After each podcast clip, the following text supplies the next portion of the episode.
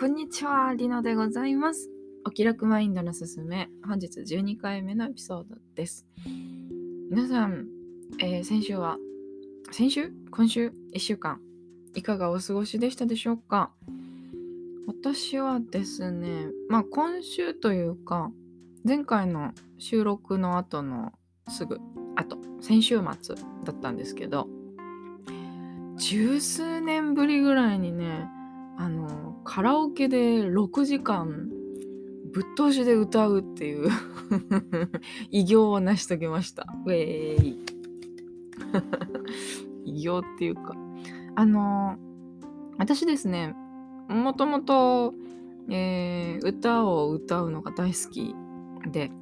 えー、高校では合唱部で大学ではアカペラ部っていう形で、えー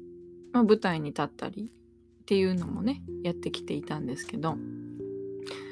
あのー、そうバンド編成で歌うとかやってなかったんですけどなんか多分人の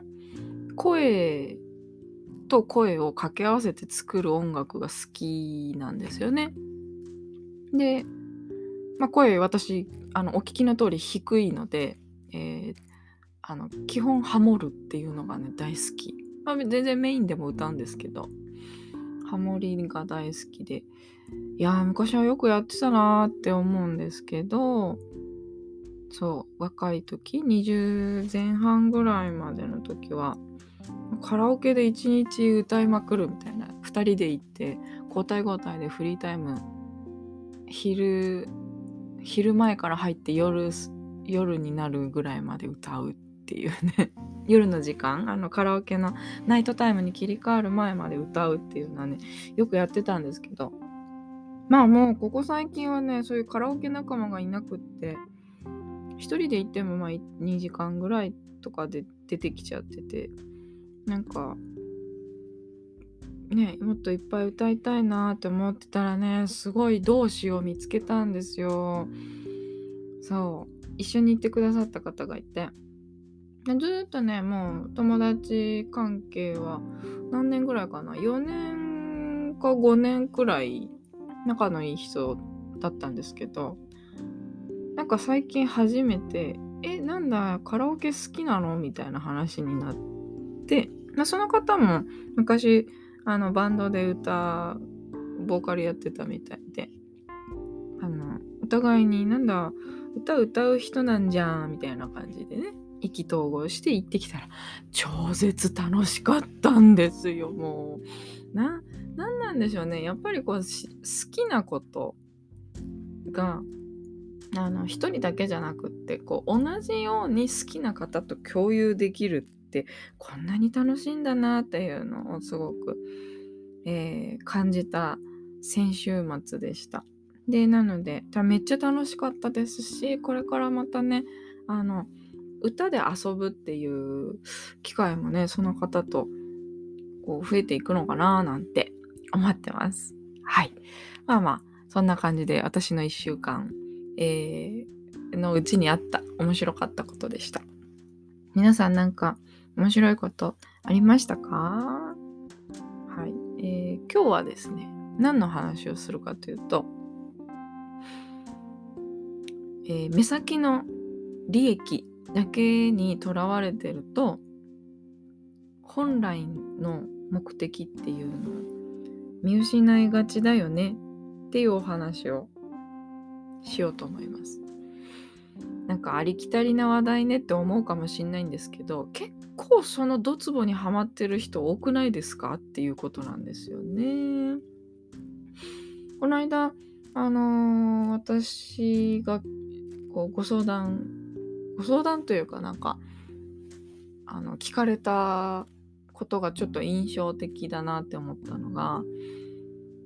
えっ、とまあ起業して今何年ぐらいの方なのかな。始めたてとかだったっけな。ああそうそう。うんそうですね。本格的に仕事を仕事にするぞってえっ、と起業でね自分の仕事でしっかり稼いでいくぞって切り替えてからまだ1年経ってないぐらいの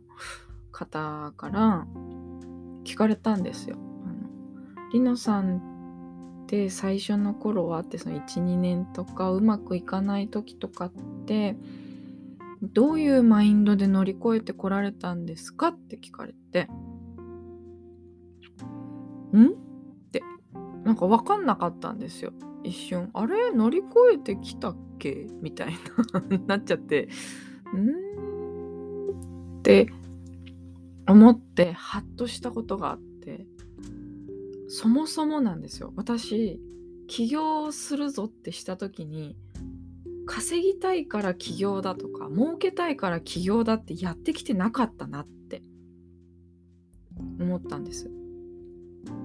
は？ってなると思うんですけど。何それ？なると思う。んで綺麗事じゃなくってまあ本当にまあつまりはビジネスとして最初のえっ、ー、と3年ぐらいまでかな。4年目近くかな。3年ちょっとぐらいまではビジネスとして破綻してたんですよ。あのなんだろうな。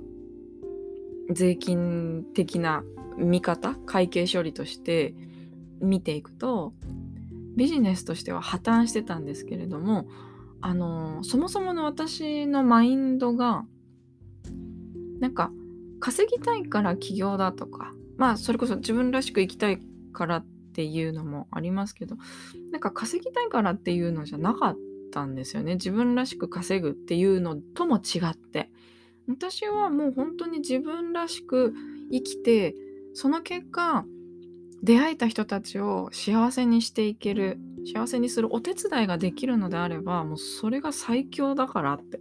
絶対そういう生き方をあのもうこれからは諦めないんだって。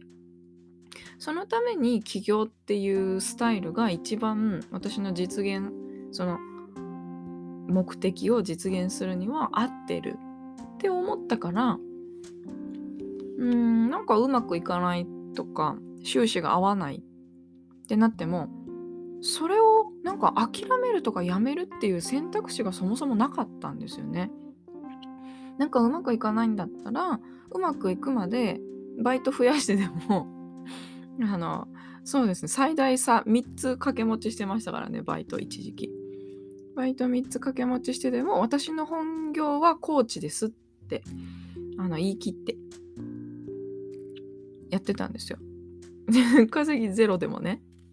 コーチからの稼ぎゼロでもやってて多分そもそものスタンスが違うのかもしれないですねみたいな話をしたんですね。でもちろん起業って言ってビジネスをこうやっていくからにはあの一応ね利益を上げていかないとあの廃業してしまうのであのそういう感覚は大事ですよあのしっかり利益も出しておかないとなっていうのは大事なんですけど第一優先事項ではないのでうーん第一優先じゃないことで悩むっていうのがあんまなかったんですよね。まあ足りないんだったら補うために他のことすりゃいいんじゃねえって思ってやっちゃってたっていうね。でまあもちろんえっとビジネスの行動も止めてなかったですよ。何をすればいいのかっていうのを試行錯誤しながら最初の頃はやっていて、うんと、それが、まあ、あとコンサルさんお願いしたりとか、えー、セールス系のなんかスクール通ったりとかの一応売上アップのための行動はしてましたけど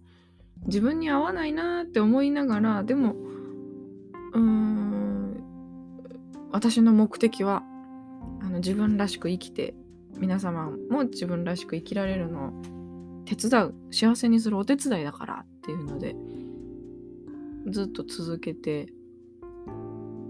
これたなーって。利益とか関係ないからっていうのでやってたなーって今思うとね思いますね、まあ、だからさ全然生活の、えー、水準とか低かったですよ。うん全然うん、高くなかった。そう。そうね、稼ぎたいためにやるんだったら、うん、起業じゃなくていいんじゃないかなって思いますね。あのー、あるいは、その、自分らしくとか、え幸せを追求するためにっていうのでやられるのであればあのー、目先の利益に、えー、そうやってね一喜一憂すると辛いじゃないですか。なのであのー、最大限リスクヘッジっていうのはやりますよ。やるんですけどその上で自分に合った方法を、えー、コンサルティングしてくれる人に頼った方がいいかなと思いますね。うん。